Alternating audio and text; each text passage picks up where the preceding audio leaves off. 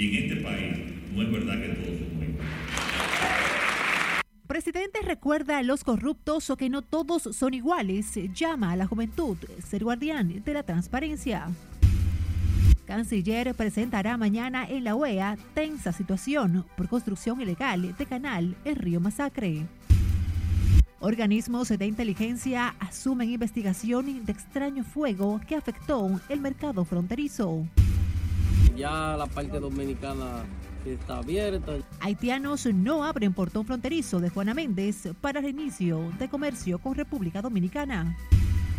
Las autoridades ocuparon 18 sacos Autoridades ocupan cargamento de 437 paquetes de cocaína en costas de Peravia y apresan a dos venezolanos.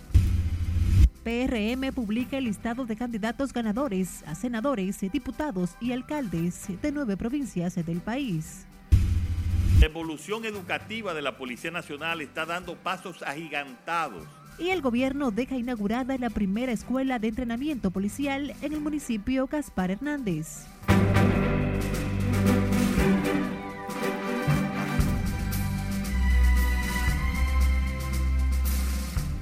Hola, ¿qué tal? Muy buenas noches. Bienvenidos a la emisión estelar de Noticias RNN de este miércoles 11 de octubre. Graciela Acevedo les acompaña.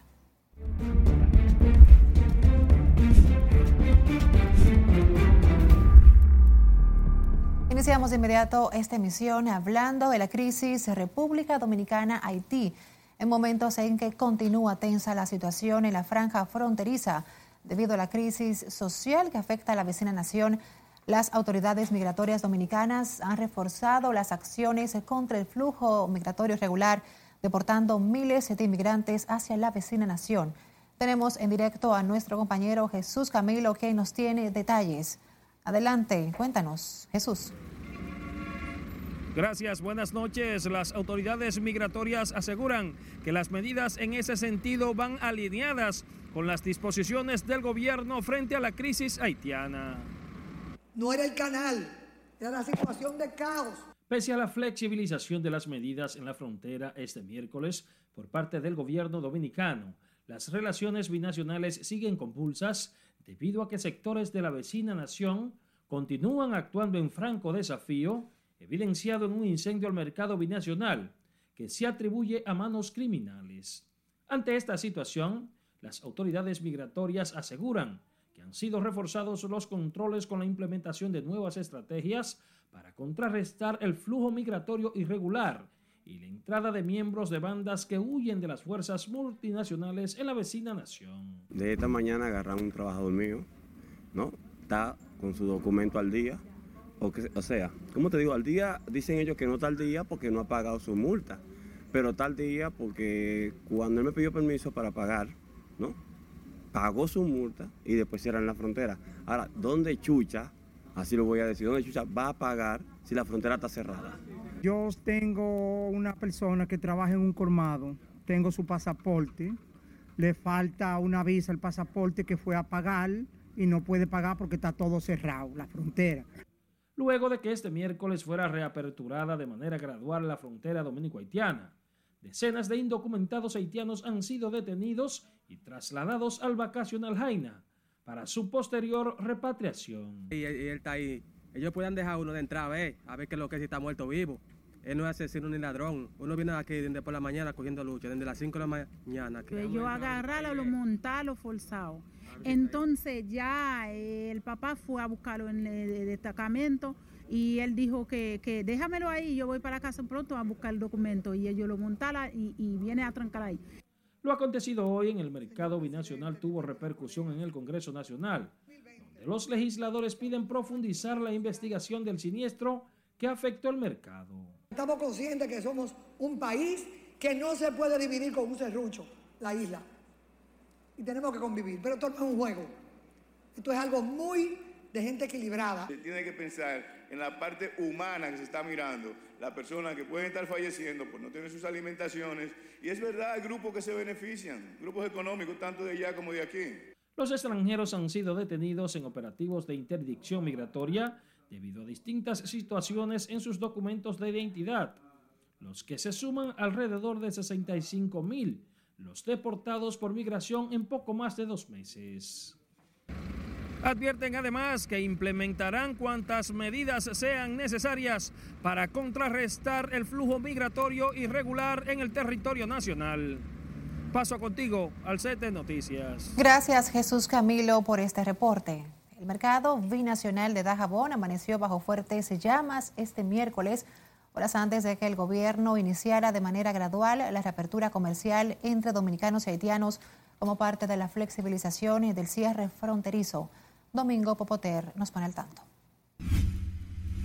Llegamos, llegamos muchos camiones, llegamos muchos camiones bomberos ahora. Las llamas que se originaron en estas instalaciones encendieron las alarmas de las autoridades y los mercaderes este miércoles, los cuales se preparaban para reanudar el intercambio comercial en el mercado binacional de Dajabón. Hay cinco, hay cinco.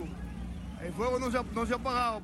El cuerpo de bomberos de la provincia fronteriza sofocó el incendio que inició pasada las 3 de la mañana, sin que se conozcan hasta el momento las causas que lo pudieron originar. Encontramos varios locales incendiados simultáneos. Ya pudimos sofocar y todavía estamos aquí, ya lo tenemos controlado a un 98%. La situación no dejó heridos, aunque provocó daños materiales en locales donde se extendía el fuego. Fueron afectados unos 27 eh, módulos eh, podemos decir que son propiedades nacionales haitianos la mayoría. Y esa es la situación. Conforme avanzaban los trabajos de los bomberos para controlar las llamas, comerciantes y dajaboneros temían porque la situación empeorara. Pienso que eso fue algún alambre, un alambrito fino que conectan. De nada se prendió, dejaron un abanico o algo prendido ya con el tiempo. Es lamentable la situación que está pasando eh, los comerciantes de esta provincia de Dajabón, pero vamos a dejarlo a la supicacia. Las coincidencias son de una a dos millones. Sí, ellos van a pasar, van a pasar. Ahora no sé si, eh, eh, si van a seguir como antes, pero van a pasar. La seguridad fue reforzada en la provincia y los alrededores de la puerta fronteriza de Dajabón, con fuerzas especializadas del ejército de la República Dominicana. El incendio se produjo horas antes de la reapertura de las actividades comerciales este miércoles como parte de la flexibilización de las medidas por el cierre de la frontera. En la provincia fronteriza de Dajabón, Domingo Popoter, RNN. A propósito, los organismos de inteligencia del Estado han asumido una investigación para determinar si bandas armadas del vecino país de Haití están detrás del incendio que afectó las instalaciones del mercado binacional en Dajabón. Según informes, miembros del Departamento Nacional de Investigaciones y de Inteligencia del J2 de las Fuerzas Armadas se encuentran en el lugar haciendo un levantamiento para establecer quién es o quién está detrás del siniestro que dejó pérdidas millonarias. Extrañamente, el mercado de Dajabón se incendió la madrugada de este miércoles luego de que el gobierno dominicano anunciara que abriría el comercio en la frontera con Haití. Seguimos con el tema. A continuación, compartimos con ustedes imágenes de las condiciones en que quedó el área afectada por las llamas en el mercado binacional de Dajabón donde los comerciantes venden regularmente prendas de vestir, calzados, perfumes, bebidas alcohólicas y otros artículos. El fuego consumió también utensilios de cocina, entre los cuales están calderos o pilones, entre otros. La situación en la zona permanece controlada. En tanto, más temprano fueron instalados los equipos de registros informáticos, biométricos y fotográficos para la depuración de ciudadanos que ingresen peatonalmente al mercado. Los haitianos no abrieron el portón fronterizo de Juana Méndez para el reinicio de las actividades comerciales que dispuso el gobierno dominicano en cuatro puntos fronterizos. La disposición del vecino país afectó la reapertura del comercio entre ambas naciones, clausurado por las autoridades dominicanas hace más de un mes en rechazo a la construcción de un canal que busca desviar el agua del río Masacre a territorio haitiano. Ya la parte dominicana está abierta, ya depende Ya como ustedes han visto, el asunto de la noticia haitiana de que ellos están renuentes a abrir la puerta de ellos, que trabajen en conjunto con la de nosotros, pero ya esas son cosas que no, no atañen a nosotros. Es decir, nosotros para el nivel comercial está abierto. El objetivo del día de hoy es para que los comerciantes viniesen a chequear sus puestos y abastecerse de mercancía, ese tipo de cosas. Pero a nivel migratorio no, no está abierta la puerta. Recordemos que la ausencia de comerciantes extranjeros ya había sido advertida por autoridades municipales y vendedores dominicanos ante la actitud que han mostrado los haitianos en esa zona por el conflicto entre ambos países. Y pese al incendio que se registró esta madrugada en el mercado de Dajabón, el gobierno mantiene la disposición de abrir de manera gradual el comercio binacional en esa zona. La afirmación es del ministro de Industria y Comercio, Víctor Bisonó, quien aseguró que la intención de República Dominicana es mantener abiertos los canales para que el intercambio comercial siga fluyendo. Laura Lamar con la historia. Desde esta mañana a las 4 de la mañana le estamos dando seguimiento. El gobierno da seguimiento a la situación en Dajabón tras el siniestro que según las autoridades solo afectó una reducida parte del mercado fronterizo.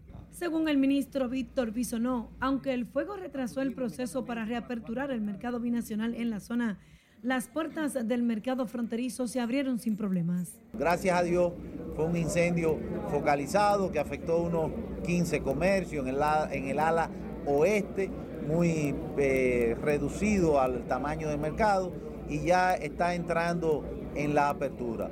Ahora, por ejemplo, ya el de Jimaní está funcionando y hay una dinámica eh, que se está creando para que el viernes los mercados puedan eh, funcionar.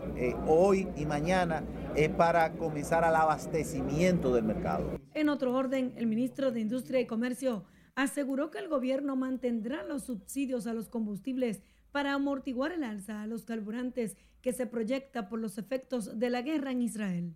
Pero mientras tanto, nosotros esperamos que todo baje a la normalidad y que los mercados se tranquilicen. Independientemente de eso, el presidente ha dado instrucciones al ministro de Hacienda, a nosotros, que nos mantengamos atentos para que busquemos los recursos para que se mantengan los subsidios. El funcionario fue abordado sobre estos temas tras encabezar la presentación de resultados de inspecciones de calidad a combustibles líquidos. El objetivo de esta inspección, según el ministro Bisonó, es impulsar los lineamientos, normas y políticas de prevención y detención de actos de corrupción e irregularidades en el sector. Laurila Mar, RNN. A propósito del tema, legisladores de distintas bancadas se llamaron al gobierno a investigar a profundidad las causas del incendio en el mercado fronterizo de Dajabón a pocas horas de abrir el intercambio comercial con Haití. Margaret Ramírez nos amplía. Suspicacia siempre va a haber. Para algunos legisladores genera suspicacia el repentino incendio que se produjo la madrugada de este miércoles en el mercado de Dajabón. En medio de la crisis diplomática binacional, los congresistas llamaron al gobierno a iniciar una investigación que determine las causas del incendio y responsabilidades. Y es bueno que las autoridades eh, hagan todas las indagatorias correspondientes a los fines de esclarecer este hecho y despejar dudas sobre este asunto. Eh, esperamos, por el bien eh, de los ciudadanos de la frontera, de los comerciantes, que se restablezca eh, el, orden. Eh, debe mediar una investigación, esa investigación debe arrojar eh, las causas o consecuencias del siniestro. Entonces yo creo que vale la pena esperar. Lógicamente en la mente del dominicano está que los haitianos le prendieron fuego al mercado. Hay otros legisladores que son menos conservadores y aseguran manos criminales provocaron el incendio para evitar la reapertura del canal comercial. Es una muestra de que hay intereses oscuros en eso, porque cómo se va a incendiar el mercado de repente cuando van a iniciar el proceso. Eso es que quieren seguir poniendo a República Dominicana y Haití a pelear y nosotros nos vamos a pelear. Yo espero que las autoridades haitianas consigan quiénes fueron los responsables de algo tan atroz como eso. Esa gente no tiene control. Esa gente, la costumbre de ellos es el terrorismo y hacer algo para que su país termine de, de hundirse. Según datos preliminares de legisladores de Dajabón, unas 28 casetas resultaron afectadas. Pero no es la primera vez que sucede incendio, no sabemos las razones, pero sí hay cámaras que podrán determinar cuál es la razón que, que produjo ese fuego. El gobierno había dispuesto para el día de hoy la apertura de un canal comercial en la frontera tras casi un mes de permanecer cerrado debido a la crisis diplomática por la construcción de un canal en el río de Jabón del lado del territorio haitiano. Margaret Ramírez, RNN. Continuando con el tema, representantes de instituciones públicas se reunieron en Elías Piña para dejar establecido el protocolo que regirá la apertura de las actividades comerciales en esa demarcación a partir del próximo viernes. La historia completa con Julio César Mateo. Según las autoridades, se trata de la creación de corredores comerciales con un estricto control de los extranjeros que acuden al mercado binacional. Además de los soldados del Cuerpo de Seguridad Fronteriza, las alcaldías, aduanas y las gobernaciones provinciales trabajarán para que se cumpla el protocolo establecido. Respetando la seguridad nacional, que es lo que se busca en esta zona. Se van a abrir los puntos, tanto de Dajabón como Comendador Tiffany, pero es con bajo los reglamentos que se establecieron, que ya se le explicaron a los comerciantes, para comenzar a operar. Durante la realización del mercado binacional, solo se permitirá la entrada de nacionales haitianos a pie, quedando prohibida la entrada de vehículos. Solamente se podrá vender encomendador a los haitianos a pie o carretilla. Las autoridades dominicanas han señalado además que no se les venderá a los haitianos materiales de construcción como varillas y cementos. No podrán, eh, como de costumbre, venir con su transporte y con sus camiones a cargar mercancía. Algo que yo veo prácticamente imposible porque siempre la mayoría de los compradores son mayoristas y cómo van a cargar en la mano, ahí al hombro y en carretilla toda la mercancía que se distribuye. Aunque respaldan la flexibilización dispuesta por las autoridades, comerciantes de Elías Piña consideran extremas algunas disposiciones como la prohibición de entrada de vehículos al mercado binacional. Desde Elías Piña, Julio César Mateo, RNN. Tanto miembros de la sociedad civil y politólogos saludan la apertura de la manera parcial del comercio en la frontera dominico-haitiana, aunque aseguran que la negativa de ese país de mantener su lado cerrado demuestra la falta de orden e institucionalidad. Lency Alcántara nos tiene más detalles en la siguiente historia. El presidente como jefe de Estado, y son sus atribuciones que le da la Constitución, ha actuado muy bien. El desvío del río Masacre a través de un canal hacia territorio haitiano, así como la indisposición de abrir sus puertas, es desafío a las autoridades dominicanas aseguran miembros de la sociedad civil. Nosotros estamos reclamando a través de nuestro presidente de que necesitamos el apoyo a Haití para que se desarrolle, para que se organice, para que haya seguridad y paz, no solamente al gobierno, sino a los ciudadanos, porque Haití está padeciendo, los haitianos, los que viven en ese territorio, problemas de salud, problemas de alimentación, problemas de seguridad. De su lado, el politólogo Antonio Medina entiende que la negativa de Haití de abrir sus puertas no sería sostenible en el tiempo y explica por qué. Porque el cierre total de la frontera no solo afecta a los haitianos, sino que afecta a los dominicanos, a la economía dominicana, a la economía de la frontera. Eh, nada, nosotros todos apoyamos eh, las decisiones del señor presidente, van en la línea eh, correcta, pero hay que esperar. Los especialistas fueron abordados sobre los temas en el marco de la celebración del primer Congreso de Reestructuración Curricular de las carreras impartidas en la Universidad Autónoma de Santo Domingo. Lencia Alcántara, RNN. Hablemos ahora del ministro de Relaciones Exteriores, Roberto Álvarez. Participará este jueves en una sesión extraordinaria del Consejo Permanente de la Organización de Estados Americanos, donde expondrá la tensa situación existente entre República Dominicana y Haití debido a la construcción ilegal de un canal del lado haitiano para desviar agua del río Masacre. La Cancillería indicó que el encuentro fue solicitado por las autoridades dominicanas con el objetivo de brindar a los países miembros una comprensión precisa del contexto y alcance de la situación. Detalló que la presencia del ministro en la sede de la OEA en Washington forma parte de la agenda que el funcionario diplomático agota en Estados Unidos esta semana.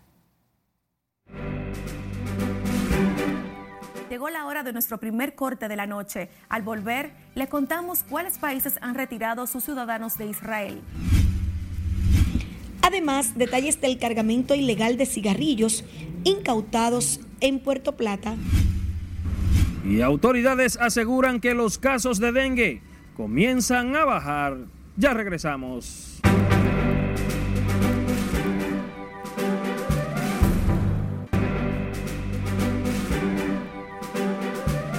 Y ahora es tiempo de conocer las noticias más relevantes en el plano internacional de la mano de Lorena Félix. Gracias, muy buenas noches. México saca a 135 de sus ciudadanos de Israel en un vuelo militar. Mientras tanto, prevén que conflicto entre Israel y Hamas se agravará en los próximos días. Tenemos la información ampliada de estas y otras noticias en el resumen internacional. México evacuó en una aeronave militar a un centenar de sus nacionales que se encontraban en Israel, mientras se mantiene la cifra de dos mexicanos desaparecidos. Perú confirmó también la muerte de dos de sus ciudadanos, así como de tres desaparecidos, en tanto Argentina inició tareas de repatriación. La salida del vuelo de México desde Israel fue anunciada por la secretaria de Relaciones Exteriores, Alicia Barcena, que indicó en su cuenta de la red social de X que en el avión de las Fuerzas Aéreas viajaban 135 mexicanos. En el cuarto día de la guerra en curso entre israelíes y palestinos, muchos países abordan la desaparición de sus ciudadanos, mientras la cifra de fallecidos superan los 1.900 en un conflicto que previsiblemente se agravará. El ejército israelí informó de que cañoneó a Siria después de que algunos cohetes impactaran en zonas abiertas en los altos del Golán sirios ocupados. El ejército no acusó a ningún grupo del ataque con cohetes. El primer ministro ultranacionalista Benjamín Netanyahu y un dirigente opositor israelí anunciaron el miércoles la formación de un gobierno de emergencia hasta el fin de la guerra con Hamas, que volvió a lanzar cohetes contra Israel mientras la artillería del Estado hebreo machacaban Gaza. Después de una reunión celebrada hoy, ambos acordaron establecer un gobierno de emergencia y un gabinete de guerra indica un comunicado sobre la reunión mantenida entre Netanyahu y el centrista ex ministro de Defensa Benny Gantz. El portavoz del Ministerio de Exteriores israelí, Lior Hayat, aseguró este miércoles que no es el momento de negociar con el grupo islamista Hamas para el rescate de las entre 100 y 150 personas que el gobierno israelí cree que han sido secuestradas o capturadas por los milicianos palestinos. No es el momento de negociar, Todavía estamos en guerra, estamos contando nuestros cuerpos, seguimos luchando contra los terroristas en nuestro territorio, dijo Hayat en una rueda de prensa virtual tras ser preguntado sobre el posible envío por parte de Canadá de un equipo de expertos en un rescate de rehenes. El presidente estadounidense Joe Biden insistió este miércoles en que el compromiso de Estados Unidos con Israel y la seguridad del pueblo judío es inquebrantable y afirmó que están trabajando en esta dirección. Mi compromiso con la seguridad de Israel y la seguridad del pueblo judío es inquebrantable. Estados Unidos lo respalda y vamos a trabajar en esto durante todo el día de hoy y más allá apuntó Biden en un acto público sobre finanzas familiares que arrancó con unas palabras sobre el conflicto. Alrededor de 6 millones de litros de bebidas alcohólicas, incluidos vinos y cervezas de mala calidad y de contrabando o falsificadas, han sido incautadas por las autoridades aduaneras y policiales en 24 países. En este operativo dirigido específicamente a las bebidas alcohólicas ilícitas, las autoridades nacionales de la mayoría de los países europeos, incluidos España, Alemania, Francia y Países Bajos, se han incautado de alrededor de 6 millones de litros de bebidas con alcohol que eran falsificadas. Un perro llamado Oso está de regreso a México después de que cruzara la frontera en Tijuana para llegar a Estados Unidos. En las redes sociales se ha viralizado el momento en que el can cruza la frontera que separa los dos países. Las imágenes muestran cómo el animal sigue el paso de varios migrantes que aprovecharon el descuido de unos trabajadores que reparaban una sección del muro fronterizo. Más tarde, comerciantes mexicanos reclamaron a las autoridades estadounidenses regresar al perro, que luego de su regreso a Tijuana, usuarios de las redes sociales empezaron a bromear sobre su deportación. Hasta el perrito quería una mejor vida en los Estados Unidos. Qué pena que su viaje haya sido tan corto. Hasta aquí las internacionales. Continuamos con la emisión estelar de Noticias RNN. El presidente de la Asociación Nacional de Detallistas de Gasolina también le preocupa el impacto que tendrá en la economía local el conflicto bélico entre Israel y Palestina, especialmente en el alza de los combustibles y sus derivados. Sin embargo, Juan Matos confía en que el gobierno mantenga el subsidio para mantener la estabilidad en los precios de los carburantes. Obviamente República Dominicana no es productor de petróleo, somos importadores, básicamente importadores de productos terminados y si hay un aumento desproporcionado en los precios del petróleo y de los productos terminados a nivel internacional, pues se va a ver impactado el mercado. Claro está, la intervención del gobierno desde hace dos años con el tema del subsidio, pues ha mantenido los precios estables. Especialistas han alertado sobre el impacto en la economía global que tendrá la guerra en Medio Oriente, aunque todavía no se tiene una evaluación precisa de la magnitud de los efectos. Ante este panorama, el gobierno dominicano ya comenzó a elaborar estrategias para paliar los efectos en el mercado local. La Dirección Nacional de Control de Drogas y la Armada Dominicana decomisaron 437 paquetes de cocaína en medio de un operativo conjunto desarrollado en las costas de la provincia Peravia. Y como nos cuenta Margaret Ramírez, en la operación resultaron detenidos dos venezolanos y se amplían las investigaciones para dar con otros posibles implicados.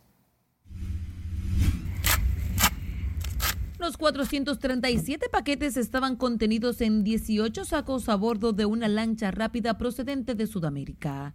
Tras varias horas de persecución en alta mar, la DNCD, la Armada y la Fuerza Aérea lograron interceptar la embarcación con la sustancia que se pretendía introducir en territorio dominicano. Las autoridades ocuparon 18 sacos donde confiscaron los 437 paquetes de la sustancia, varios garrafones de combustibles, una radio de comunicación satelital, un celular, así como dos motores de 200 caballos de fuerza cada uno. Dicha interdicción inició al sur de Isla Beata y dada la complejidad de la operación, fueron activados los protocolos de nuestra segunda línea de defensa con todas las unidades navales.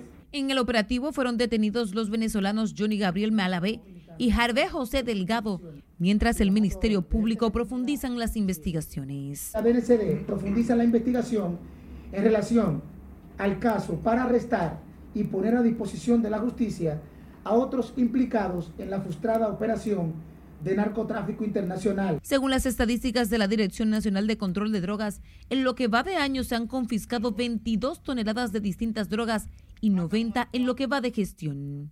No hay un solo día en el que las autoridades de manera conjunta no estén alerta en las costas, en aeropuertos y puertos dándole seguimiento a estas nuevas modalidades del narcotráfico. Los paquetes confiscados en esta nueva operación fueron enviados bajo cadena de custodia al Instituto Nacional de Ciencias Forenses, que determinará en su análisis el tipo y el peso exacto de la sustancia. Margaret Ramírez, RNN. En otro decomiso, un contrabando de 200 mil cajas de cigarrillos marca capital fue detectado este miércoles por la Dirección General de Aduanas en el puerto de Puerto Plata. El contrabando fue valorado en más de 288 millones de pesos, cuyos recursos serían dejados de percibir por el Estado. Las autoridades reportaron el hallazgo de 22, 22 millones 620 mil unidades de cigarrillos en dos contenedores de Miami, Estados Unidos, cuya mercancía había sido declarada como electrodomésticos. Miramos a Santiago, donde representantes de la iglesia y residentes en comunidades de la Loma de Jacagua se manifestaron con una caminata pacífica por el casco urbano de la ciudad para exigir del gobierno la terminación de los caminos vecinales. Junel Marte con la historia. Entre las comunidades que se manifiestan hoy se encuentran el Níspero, el Play, el Cedro, Jamo, los Ramones, el Chivo y otros. De acuerdo al sacerdote Ramón Ramos Nino, la jornada de lucha que inicia desde hoy se va a desarrollar todos los miércoles hasta que reinicien los trabajos. Pero lo cierto es que se anuncian e inician con mucha facilidad los megaproyectos, mientras los pobres del campo tenemos que sacrificarnos caminando en Santiago para llamar la atención de nuestras autoridades. El religioso quien desde hace años lleva a cabo una lucha por mejores condiciones para los habitantes de la cordillera septentrional dice que los caminos vecinales no llegan a 25 kilómetros. Nosotros también somos dominicanos con los mismos derechos que los de la ciudad y diariamente estamos pagando impuestos al gobierno igual que los de la ciudad. La manifestación partió desde el área del Monumento de Santiago, bajó por la Avenida de las Carreras hasta llegar a la gobernación, donde entregaron un documento. Cuando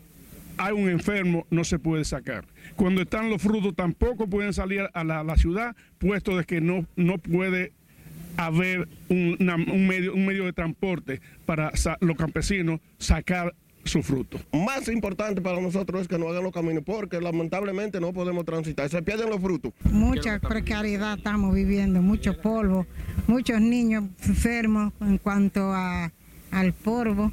Dicen que el presidente Abinader autorizó la terminación de los caminos en su totalidad, pero que Obras Públicas le ha dado larga a los trabajos. Entonces hoy se nos arreglan una parte y nosotros quedamos olvidados.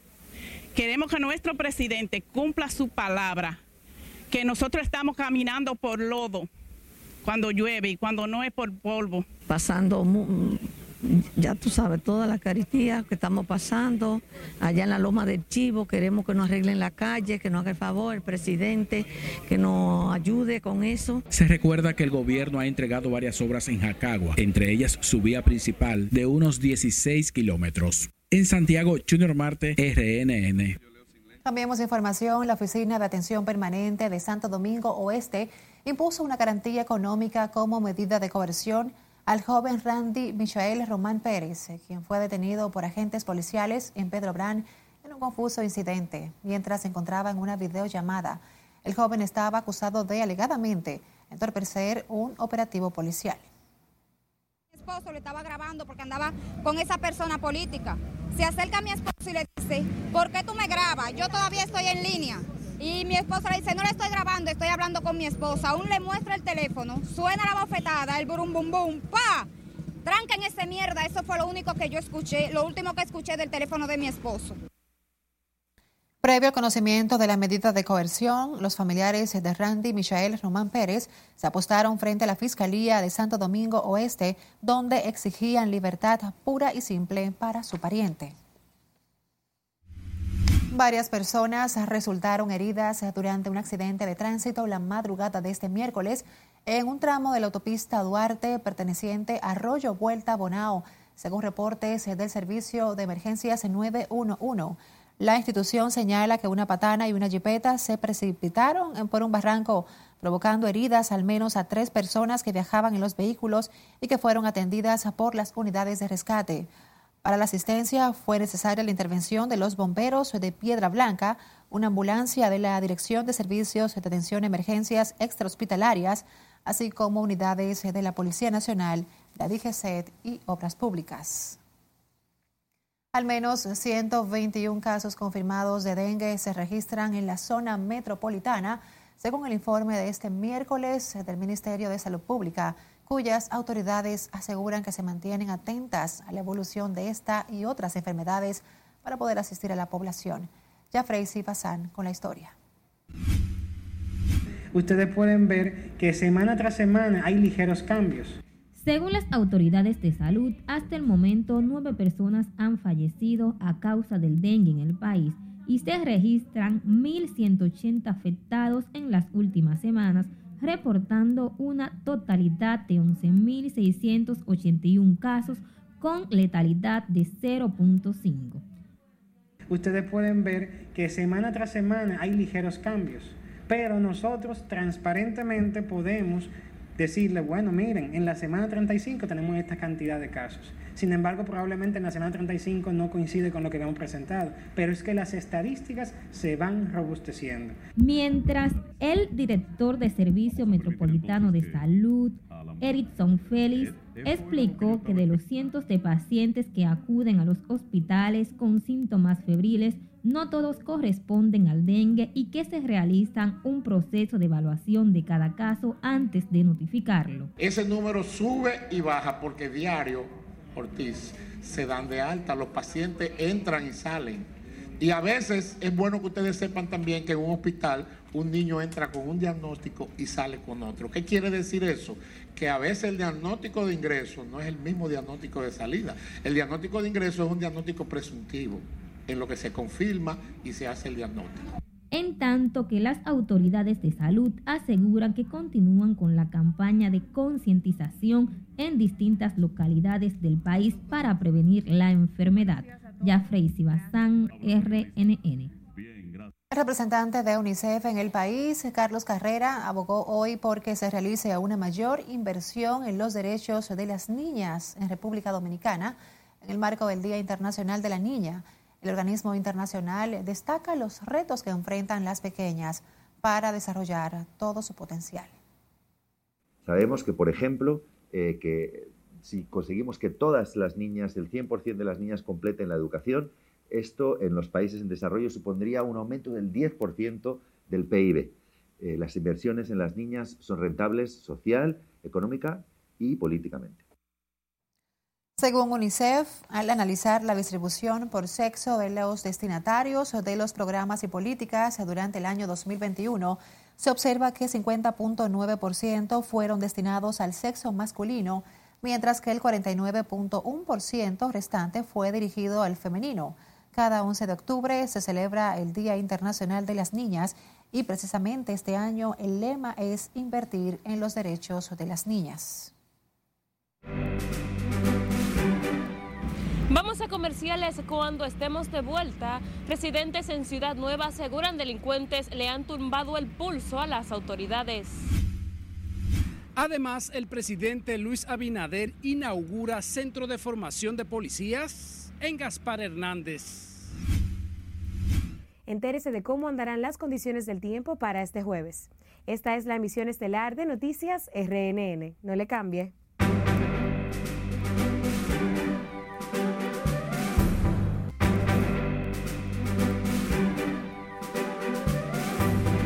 Abrimos este bloque con la delincuencia azota a moradores de Ciudad Nueva en el Distrito Nacional.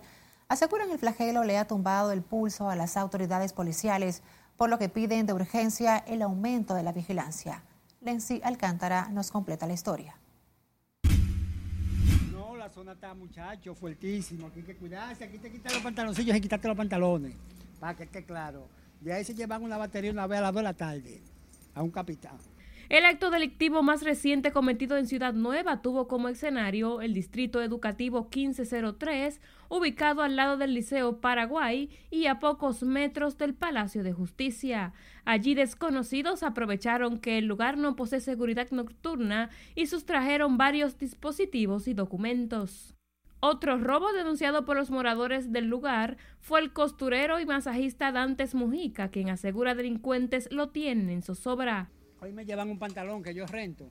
Me llevaron un pantalón, me lo renté y el tipo vino, se puso, dejó el de lo que dejó fue un disparate. Déjame buscártelo para que vea. Mire lo que me dejó para que usted vea que son tan delincuentes y yo no me di cuenta porque están con el diablo. Mire, todo roto. ¿Tú sabes lo que es eso? Como el comerciante Mujica, otros coinciden en la falta de seguridad y ausencia policial en Ciudad Nueva. Trabajé ahí en esa escuela y era lo mejor para vivir. Hoy aquí pasa de todo. Porque vienen de otros barrios, vienen a buscar a buscársela por aquí y hacen lo que ya tú sabes. ¿Hay presencia policial por acá? Algunas veces la veo. Pocas veces, pero se ven. Los moradores del sector piden de urgencia la intervención de la policía en horas de la noche, horario que según denuncian es el escogido por los delincuentes para cometer sus delitos. Lenzi Alcántara, RNN.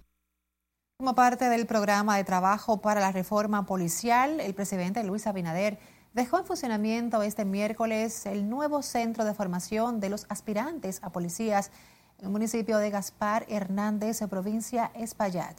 Laura Lamar tiene los detalles. La evolución educativa de la Policía Nacional está dando pasos agigantados.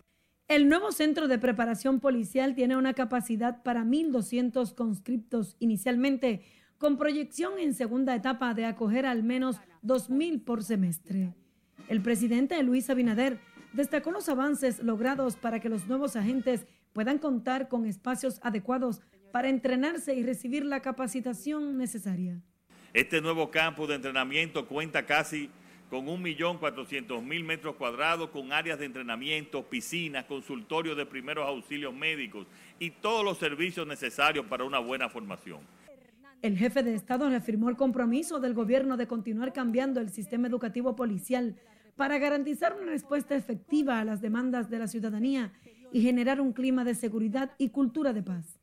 Lo que necesitamos son policías bien formados, con cuadros de mando y diseños de actuación eficientes, motivados y formados. Y por eso hemos mejorado, que todavía para mí es insuficiente, pero hemos dado pasos enormes de avance con mejores condiciones de vida. Mientras que el ministro de Interior y Policía, Jesús Vázquez Martínez, aseguró que la nueva Academia Policial será un referente a imitar para toda la región del Caribe. De acuerdo a la planificación establecida, en cada programa de formación participarán 120 docentes universitarios y 180 instructores policiales por cada mil agentes seleccionados. Laurila Mar, RNN. de instituciones rurales de ahorro y crédito anunciaron la decisión de sus 18 cooperativas afiliadas de ratificar a los miembros que conformarán su consejo directivo para el periodo 2023-2024 mediante su Asamblea General.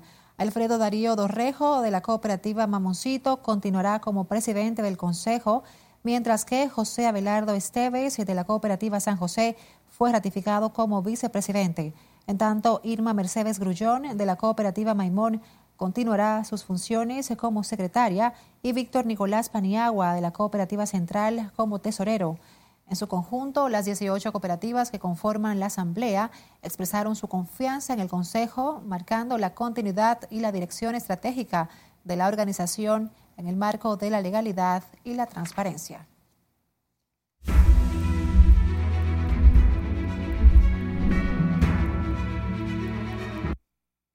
El PRM dio a conocer los ganadores a candidaturas de senadurías, diputaciones, alcaldías y direcciones de distritos municipales de nueve provincias. Entre los elegidos hay nueve senadores, 45 diputados, entre los que se destaca la exministra de la Juventud, Kingsberly Taveras, y Betty Jerónimo como alcaldesa de Santo Domingo Norte.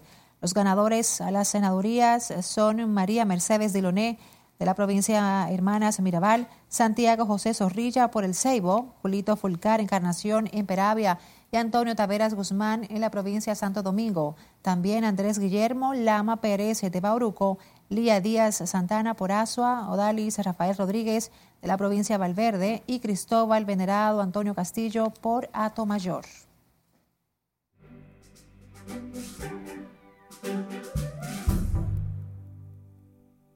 Buenas noches, soy Mía Sánchez con otro informe del tiempo.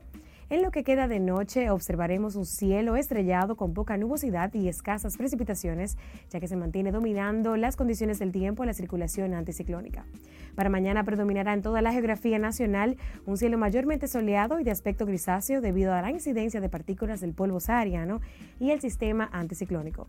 Solo se prevén algunos chubascos locales con tronadas aisladas hacia Monte Plata, Azua, La Vega, Santiago Rodríguez, San Juan y Jabón, principalmente sobre localidades cercanas a montañas, producto de los efectos del ciclo diurno y los efectos orográficos. Para el viernes, las partículas del polvo sahariano se alejarán de nuestra área de pronósticos, dando paso a la llegada de una masa de aire ligeramente húmeda, favoreciendo algunos incrementos nubosos con aguaceros locales y pasajeros en el noroeste y norte. Sin embargo, en el resto del país predominará un cielo soleado.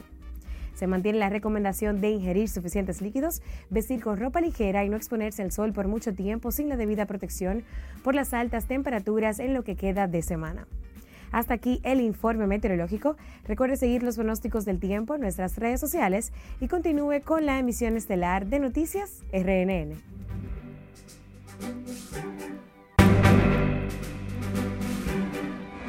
Vamos a nuestro último corte de la noche. Al regreso, los clubes Bameso y San Carlos se disputan el último boleto a la serie semifinal del torneo de baloncesto superior del Distrito Nacional. Además, les contamos por qué Talía ha sido fuertemente criticada en su cuenta de Instagram y también les contamos a cuánto asciende la deuda de Tekashi y Jailin por el bautizo de Catleya. Ya volvemos.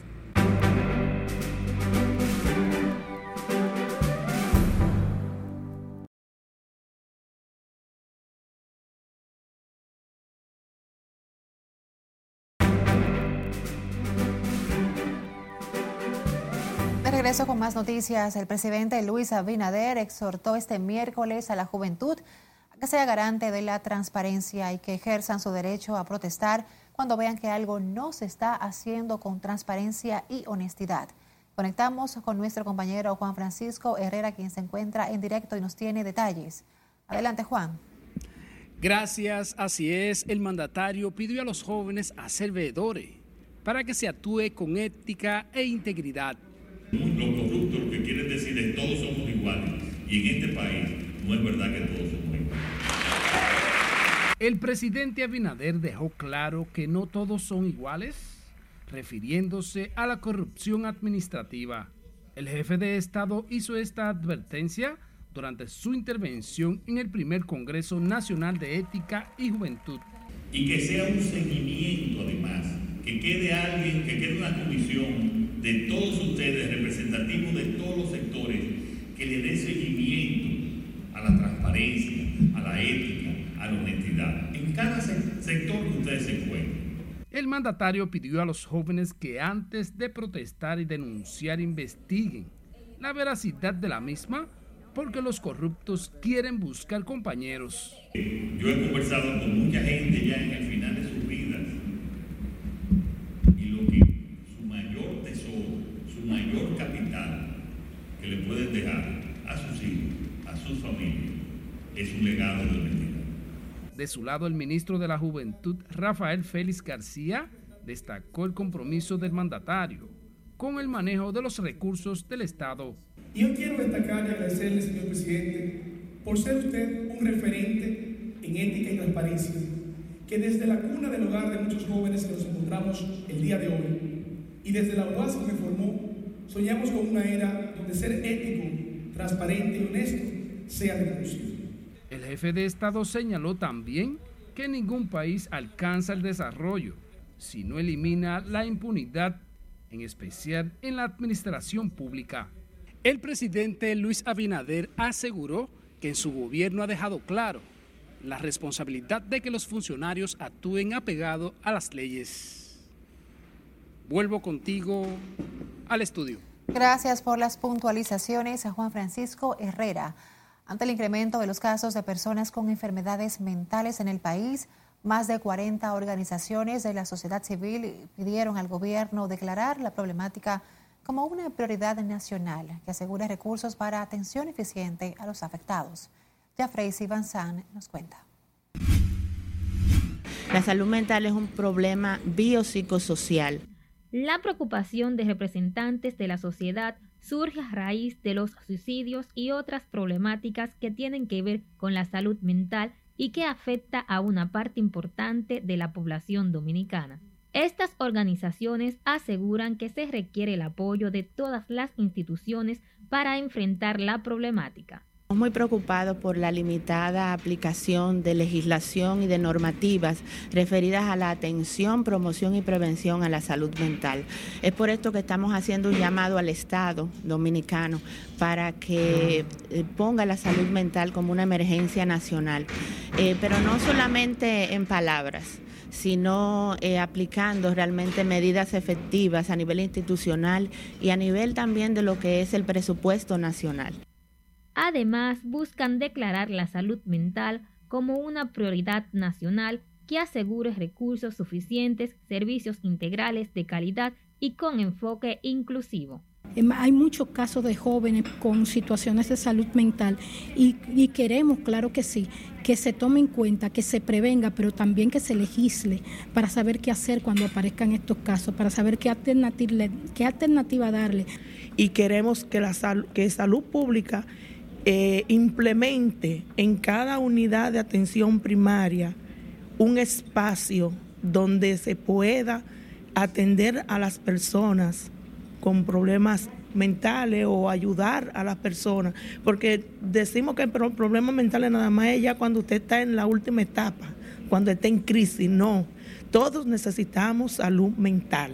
La depresión, los trastornos del sueño y la ansiedad siguen siendo los temas principales en consultas sobre la salud mental, así como también la desigualdad y la exclusión social, aseguran especialistas de la conducta humana. Jafrey Sibazán, RNN. Les contamos que la Universidad Autónoma de Santo Domingo realizó este miércoles el primer Congreso de Diseño y Rediseño Curricular, el cual constituye una de las estrategias correspondientes a la innovación mejoría de las carreras impartidas en la Casa de Altos Estudios. Dentro de las transformaciones está integración de la inteligencia artificial y pasantías a mitad de pensum académico.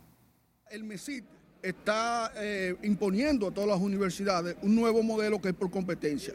Antes el modelo que teníamos era por objetivo, ahora lo vamos a tener por competencia. Pero en medicina tenemos carreras que, eh, nuevas que van a tono con lo que es la tecnología ya. En, en, ingeniería tenemos mecatrónica, tenemos también ingeniería de software. En la actividad participaron los representantes de todas las facultades de la UAS, donde pusieron de manifiesto sus propuestas a fin de mejorar la calidad educativa de la academia. El Ministerio de Educación anunció un aumento de 7.5% al salario de los directores de centros educativos, que será efectivo este mes de octubre y beneficiará a 5.288 maestros. El aumento representa una erogación aproximada de 265.6 millones de pesos al año y es parte de los acuerdos suscritos con la Asociación Dominicana de Profesores. Los salarios actuales de los directores de centros educativos es de 55.800 pesos, mientras que los directores de los centros de excelencia tienen un salario de 65.000 pesos.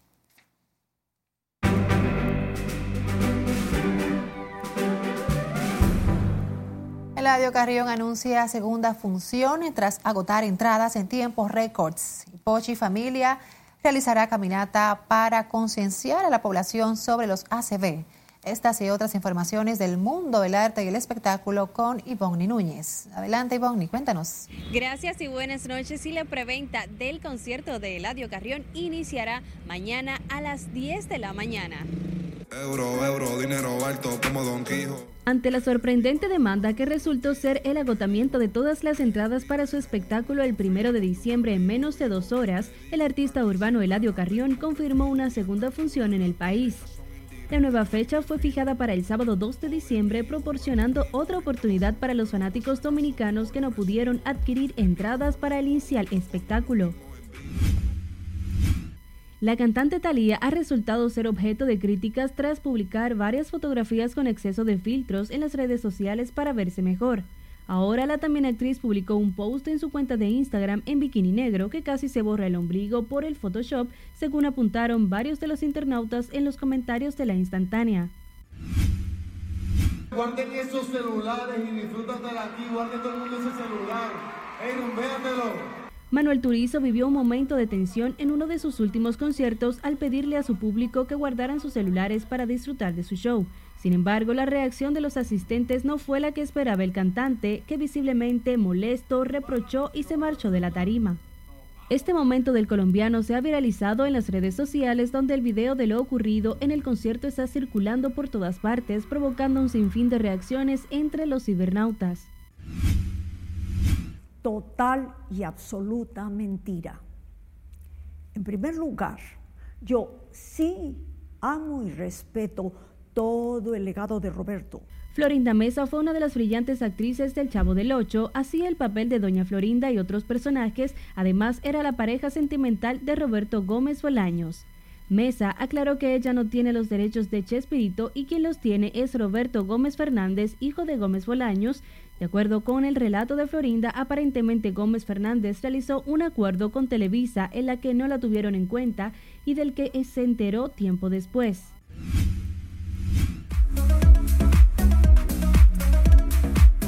La pareja y cantantes Yailin y Tekashi están siendo acusados de una supuesta deuda que habrían adquirido en el bautizo de Catleya, hija de la dominicana. Supuestamente la pareja debe 20 mil dólares a la decoradora del bautizo de la niña, que habría coincidido con la grabación del video Mía de Yailin, según publicó la cadena Univision. Y hasta el momento ni Yailin ni Tekashi han salido a desmentir o confirmar esta información que ha trascendido en distintos medios de comunicación. Hasta que diversión, que tengan un feliz resto de la noche. Gracias Ivonne por estos detalles del arte y el espectáculo. Y así nosotros despedimos la presente emisión de Noticias RNN. Graciela Acevedo junto al equipo les desea una feliz noche.